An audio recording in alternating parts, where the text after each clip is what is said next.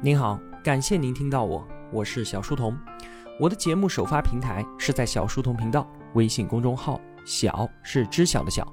为了方便您收听往期节目，所有的音频我也会更新到喜马拉雅之类的各大音频平台。那如果想与我们互动交流的话，请在公众号内回复两个英文字母 QQ，我会把交流群推送给您。小书童将常年相伴在您左右。我们正在解读《激荡十年，水大鱼大》，作者吴晓波。我们的讲述啊，到了二零一四年，这一期节目呢，我安排分为三个部分。第一部分是宏观经济层面，吴晓波说啊，这一年的宏观经济政策是继五年之前四万亿之后的又一次泡沫制造计划。第二部分呢，我们要说商业世界。这里有海尔张瑞敏的无所畏惧，也有国企经营者邓亚萍和宋林的悲歌。第三部分是互联网，我们将看到寡头幽灵的现身，以及那一场惊世骇俗的互联网打车行业的补贴大战。斩龙少年他自己也将变成为恶龙。这一期节目的文案有七千三百个字，我会用大概二十八分钟的时间为您讲述。我们就开始吧。自从二零一二年底党的十八大之后啊，新一届的领导人一直在试图消化四万亿货币超发的后果，银根紧缩，基础设施的投资呢也是大幅度的减少。那么楼市和股市持续的低迷，而到了二零一四年的第三季度，政策的方向就发生了重大的转变，之前被抑制了一年多的泡沫又卷土重来了。在九月份的时候啊，央行发布了一则重大的通知，说是对于拥有一套住房并且已经结清贷款的家庭，可以再次享受首套房的优惠政策。与此同时呢，住建部、财政部也是配合出台了配套政策，像是提高了首套房住房公积金的贷款额度，以及取消了一些收费项目。这可就意味着新一轮的楼市松绑周期突然的到来。紧接着，除了北上广深和三亚之外，全国所有城市都取消了或者是变相的放松了限购。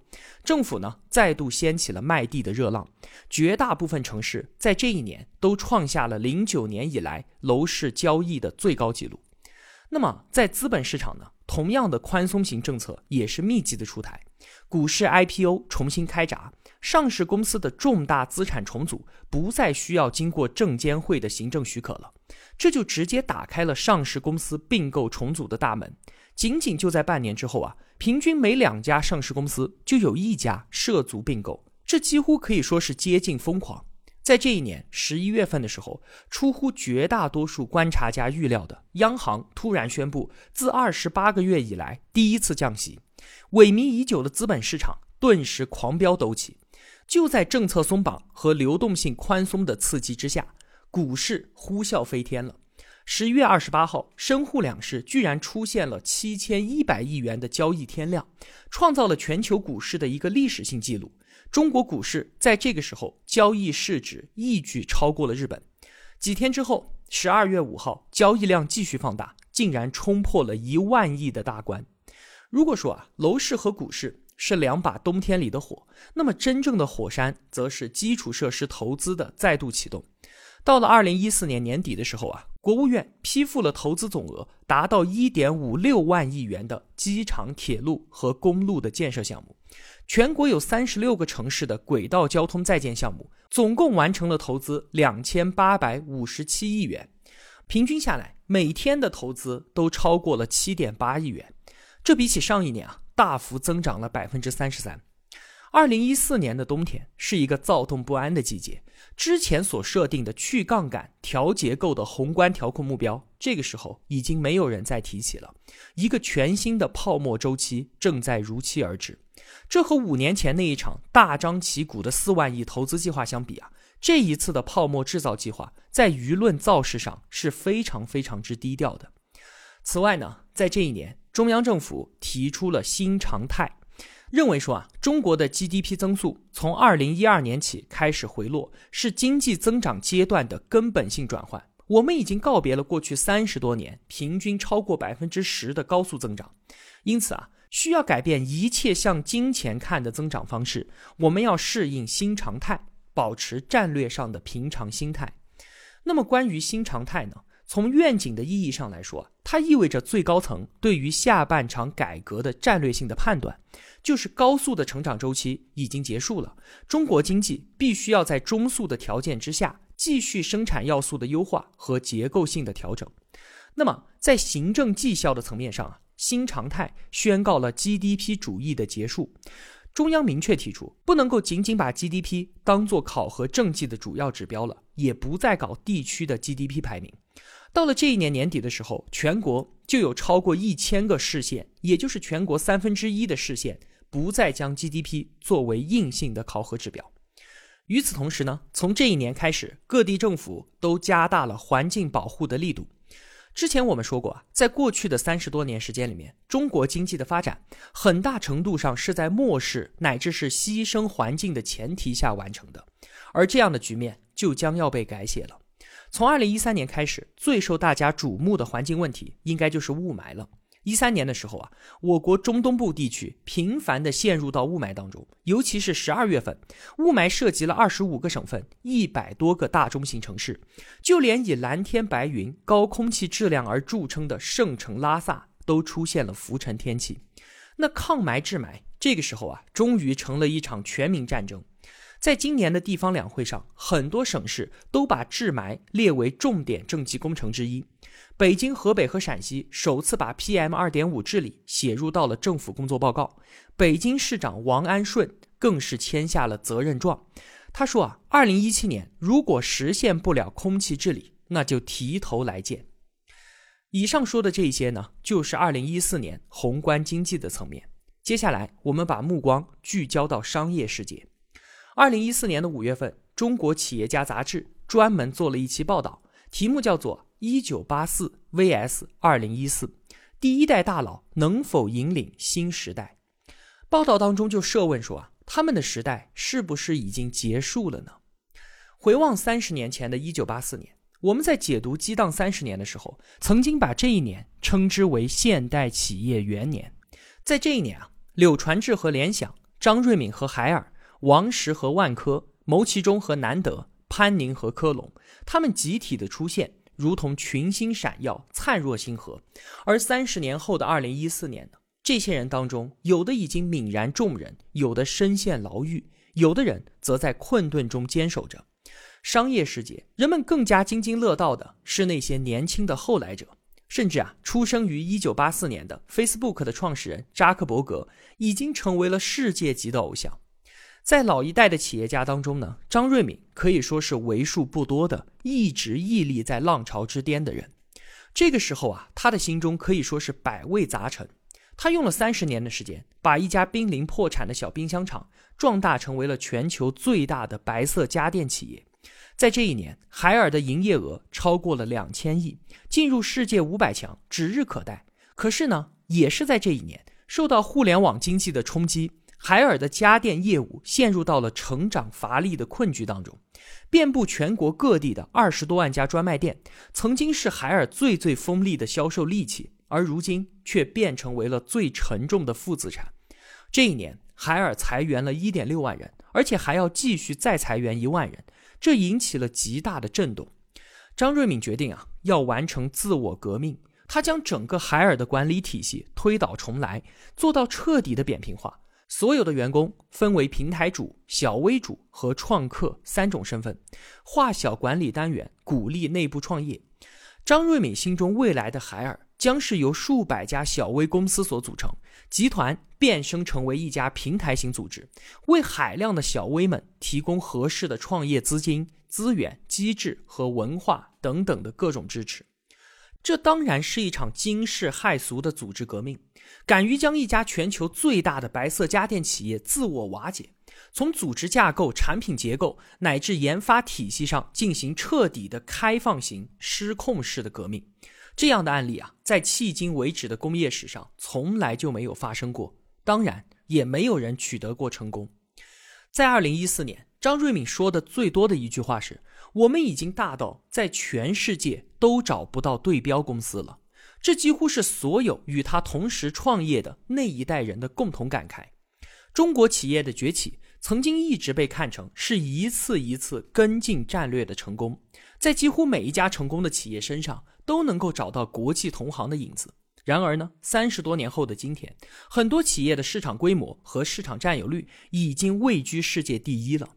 像是联想，它是全球最大的电脑制造商；华为，全球最大的电信设备商；万科，全球最大的房地产商；苏宁，全球最大的电器连锁零售企业。而很多当年被我们仰望的那些标杆公司，都已经凋零了。像是美国的摩托罗拉、欧洲的诺基亚，乃至日本的索尼、松下和三洋。这意味着我们中国公司必须具备领跑和自我突破的能力，这是一次极其光荣却也无比凶险的新长征。那么，在国有企业领域，有两位职业经理人在这一年引发了人们的热议和唏嘘。第一位是邓亚萍，同学们应该都知道吧？夺得过十八个世界冠军的国乒运动员，当年举国老小无不喜欢这一个拼劲十足的小老虎。可是邓亚萍在这一年却成为了遭人嘲笑的十分失败的国企创业者。他在退役之后啊，先是担任了申奥大使，为北京申奥立下了汗马功劳。然后呢，又以公派的身份赴英国读书，拿下了剑桥大学经济学博士。归国之后啊，他进入人民日报社担任副秘书长。二零零九年底，谷歌退出中国市场，人民日报瞧准了时机，推出极客搜索，由邓亚萍出任总经理。那在邓亚萍看来啊，他在为国家干一件大事儿。极客搜索的目标就是成为国家搜索，为国有企业在互联网市场上面争得一席之地。他拿出了当年赛场上的拼劲，非常的勤勉。他的麾下也是聚集了来自谷歌、微软和百度的各路人才。国家呢，也给予了邓亚萍充足的弹药，除了上亿的启动资金之外，有关部门还要求两百多家地方重点新闻网站。必须加入极客搜索的连接。邓亚萍和他手下的员工们都是无比真诚的相信国家是无所不能的。很多人认为啊，只要国家想做的事情，就没有什么做不了的。极客搜索超过百度，那是迟早的事情。可是呢，在三年多的时间里面，极客搜索对于百度没有构成任何的威胁，它的市场占有率从来就没有到过百分之一。它的失败啊，再次证明。在互联网这片市场上，所谓的国家资源、所谓的国家资本以及所谓的政策倾斜，都不足以成为核心的竞争能力。最后呢，邓亚萍黯然离场，媒体一度传言他为此烧掉了二十亿人民币。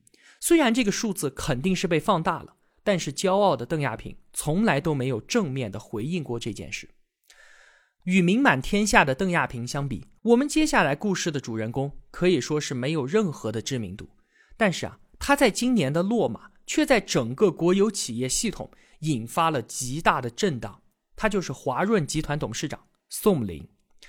很多同学对于华润可能不是很了解，这家公司啊，在我国当代经济政治历史上可以说是相当的不得了，完全称得上是一家传奇公司。华润是由周恩来总理于一九三八年创办的，当时啊是中共在香港所设立的地下交通站。解放战争时期，它是中共最重要的物资采购基地。朝鲜战争时期呢，它为国家采购了大量的军需物资，号称“红色买手”。后来到了计划经济时代，它又一度承担了我国几乎所有的输港出口产品的总代理，是当时我国国际贸易的核心窗口。这样的一家公司可以说是相当的不得了了吧？那宋林呢？一九六三年出生，八五年大学毕业之后就进入到华润。这个时候啊，可以说是华润最最艰难的转型时期。随着对外开放战略的推行，华润垄断的窗口地位迅速的被消解掉了。尽管他之前可以说是功勋显赫，但是他自身并没有多少的实业积累。一旦失去了管道的功能，自身存在的价值。就立刻遭到致命的威胁。然而啊，华润它是业务转型最早也是最彻底的外贸公司，它转而向内地以外资身份进行各种各样的战略投资，涉及纺织、服装、水泥、电力、食品、酒店、地产等等的诸多行业。今天啊，它是极少数不依靠垄断而存活的中央企业，它并没有依靠政策壁垒所形成的垄断经营优势，相反。他实施的很多并购，像是控股万科、收购三九以及进军水泥和地产领域，都是属于完全的市场竞争行为。而宋林则参与了这一全过程。如今的华润旗下拥有两千三百多家实体企业，其中呢包括十一家上市公司，员工总数四十多万人。我们再来看看宋林这个人的成绩单，他零四年就出任总经理，那个时候他才四十岁。当时华润的总资产一千亿，经营利润四十五亿，而十年之后的二零一三年呢，这两个数字分别成为了一万亿和五百六十多亿，增长幅度均超过了十倍。我们举目全球的商业界，能够获得如此业绩的人，可以说是相当的彪悍了。而且啊，宋林以五十岁的年纪，掌管着万亿人民币的资产和十一家上市公司，这在当今全球职业经理人当中也可以排进前十位。宋林的身份是国有企业经理人，同时呢又是中组部的直管干部，享受副部级待遇，这是非常具有中国特色的商人加党员加官员的三位一体的身份。这样的身份啊。确实让宋林有机会获得更多的资源和更多的政策支持，但是同时呢，也令他陷入到了另外的困境当中。其实啊，一直到现在，国有企业所做出的成绩并不能够得到社会上的认可。绝大多数人都认为，国企的成功都是得益于政府的庇护，国企存在本身它都是不必要的。国企越是成功，它对于民营企业的压抑也就越大。另一方面呢，国企经理人的收入与他们的商业成功没有任何的对价关系。宋林他没有一分钱的股份，也不享受任何的分红激励，更谈不上什么金色保护伞。甚至啊，就连他的职务本身能不能够保得住，都需要某些灰色的权贵保护。而宋林的坠落也正是与此有关。最终呢，他因贪污受贿被判处有期徒刑十四年。改革开放以来。国营企业家作为一个极其特殊的精英群体，其命运跌宕的丰富性是颇值得深入研究的课题。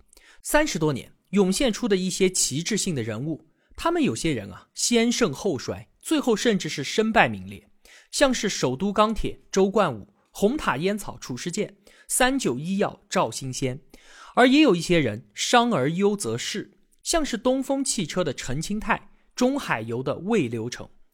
而能够在经理人这个岗位上维持企业的可持续发展，并且自己也善始善终的人，可以说是了若星辰。在这段时间当中啊，很多国有企业的经营者对于自身的职业价值产生了怀疑，他们自嘲说自己是三无人士：第一个，没有存在感，不管企业管理的多么优秀，也得不到民众和社会的认可；第二个，没有兑现感。无论经营业绩多么的出色，都与自己的收入不匹配。与相同资本级别的民营企业家相比呢，更是判若云泥。第三个，没有安全感，任何人都可以实名举报你，坐车、吃饭、旅行、收受礼物和异性合照，凡此等等，都可能被一票击杀。宋林式的悲剧以及三无情绪的产生，其背后所凸现出来的，其实是中国经济改革一个迄今为止。仍未破题的重大命题，就是如何看待以及实施国有经济的改革呢？在二零一三年年底的十八届三中全会上面，国企改革被列为核心目标之一。可是啊，一些基本的改革理念以及改革路径仍然是非常的模糊的。比方说，国有经济存在的理论性和必要的解释性在哪里？国有资本的管理模式，国有资产的处置模式。国有企业的利润上缴模式、国有企业的监督管理模式，以及对国有企业职业经理人阶层的奖惩制度等等，没有一条有明确的改革诠释和预期的设计。我们哀宋林，我们哀邓亚萍，其实是在哀国企，哀一代为国服务的商业精英群体们。如果说制度上的创新再无破局，那么像宋林一样的悲剧式人物还将层出不穷。接下来，我们再来看一看二零一四年的互联网世界。这个时候啊，一个幽灵已经在这里降临了，它的名字叫做寡头。这一年的中国富豪榜前三分别是马云、李彦宏和马化腾。在十一月十九号举行的乌镇互联网大会上面啊早年间梁山好汉式的草莽气质已经荡然无存了。BAT 以下的所有人都以被组织者的身份参加会议。大会上几乎所有的话筒时间都交给了八九位明星企业家。中国互联网的江湖时代已经渺然远去了，这里已经成为了寡头所统治的世界。BAT 的势力可以说是无人可以挑衅。无论是在电子商务还是社交平台，中国互联网目前的格局是楚河汉界，各自为战。一线的寡头与垂直门类的领先者选边结盟，互为倚重；其他的中小业者呢，则分头投靠，避免成为微食之卵。乌镇大会被非常默契的开成了寡头们的联谊会，人们听不到任何垄断格局被撕裂或者是被冲击的声音了。在这一年的四月份，有一组调查数据被公布，无比真切地证实了寡头们的势力。在过去的二十个月里面啊，覆盖人数最多的五款 APP 分别是微信、QQ、支付宝、淘宝和 UC 浏览器，他们全部分属阿里和腾讯。我们放眼前二十覆盖人数最多的 APP，其中腾讯系有七家，阿里系也有七家，百度系有三家。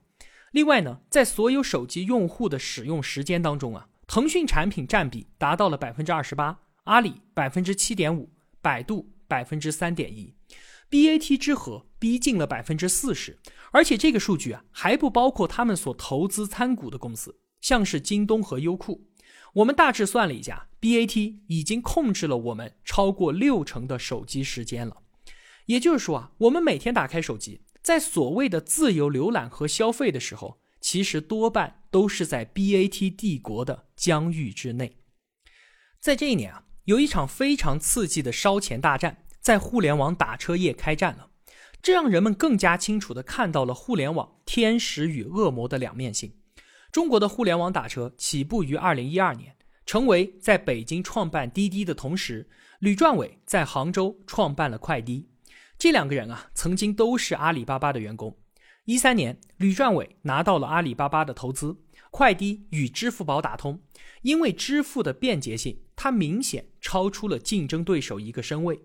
那最好的盟友呢，就是敌人的敌人。陈维很快就找到了钱老板的天敌马化腾。对于马化腾来说呢，陈维的出现让他突然看到了一种可能性，就是一次追击支付宝的机会。当时啊，在中国的移动支付市场上，支付宝占到了百分之七十，而腾讯只占到了百分之三。与阿里争夺移动支付的入口，是马化腾当时的第一号战略任务。就在阿里入股快滴的同一个月，腾讯火线注资滴滴一千五百万美元。九月份，滴滴接入到微信和 QQ，也实现了移动支付。到了二零一四年的一月份，滴滴再次拿到腾讯领投的一亿美元投资。炮弹充足的陈维想出了一个补贴的点子，就是乘客和司机只要使用滴滴，就可以得到几块钱到十几块钱的补贴。这个想法马上就得到了马化腾的支持，双方约定补贴的成本，滴滴和微信共同承担。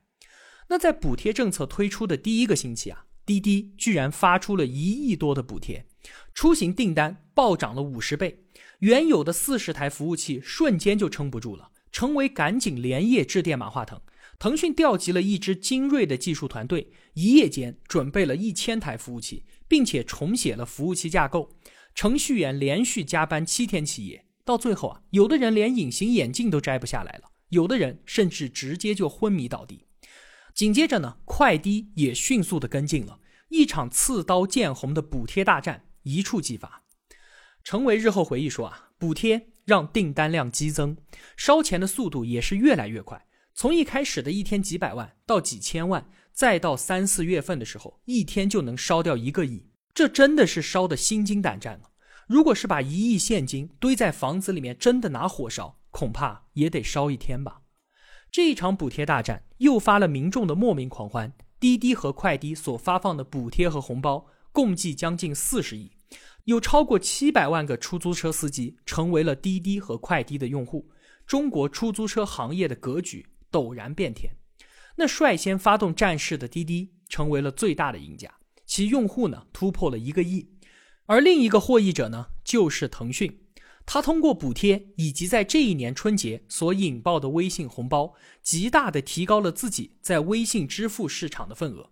到了这一年年底的时候啊，他在支付市场上的占比已经大幅度的逼近支付宝了。